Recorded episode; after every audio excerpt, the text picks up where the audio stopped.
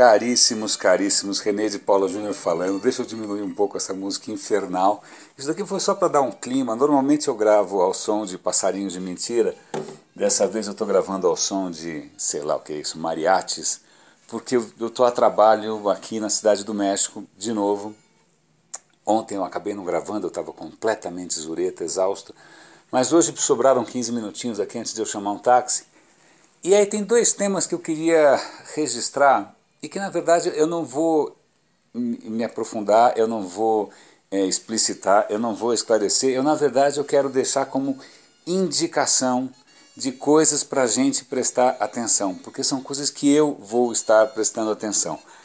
A primeira delas é, diz respeito a um, a um meio vício né, desse nosso mercado de tecnologia, que é o otimismo. A gente está sempre fazendo, sei lá, exercícios, né? Como é que você vai preparar os seus negócios agora na era da inteligência artificial? Como é que você vai preparar os seus negócios para isso, para aquilo, para aquilo e tal? Mas tem um, um fator que vale a pena a gente começar a levar em conta, e eu vou dar link aqui para uma matéria do MIT, que são coisas que não necessariamente são disrupções positivas ou conquistas maravilhosas da tecnologia digital. Não, que são simplesmente como é que a gente leva em conta, se prepara, se estrutura para desgraças evitáveis ou não evitáveis. Esse artigo da Technology Review era especificamente sobre aquecimento global.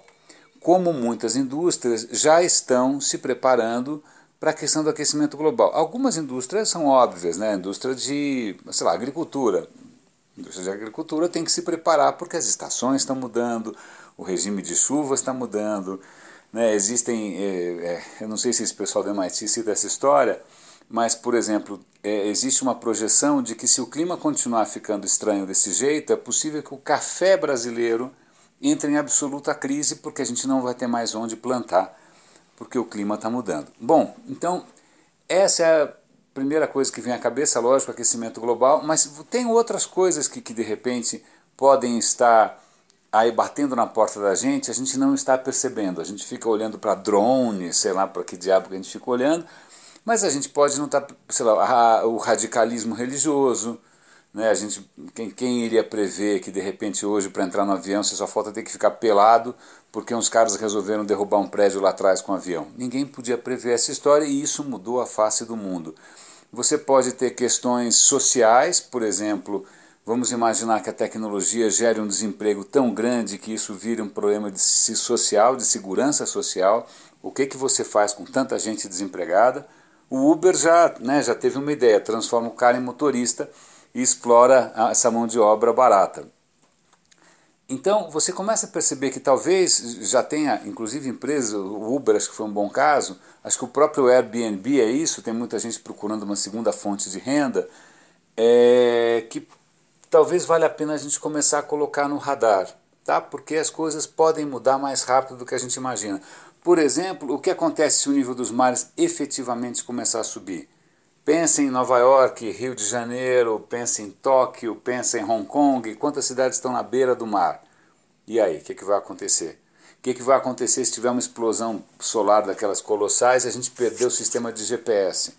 Então, sei lá, estou fazendo alguns exercícios aqui. Ok, pronto, essa é a primeira reflexão que eu vou passar a tentar incluir, que eu vou tentar passar a incluir nas minhas reflexões também.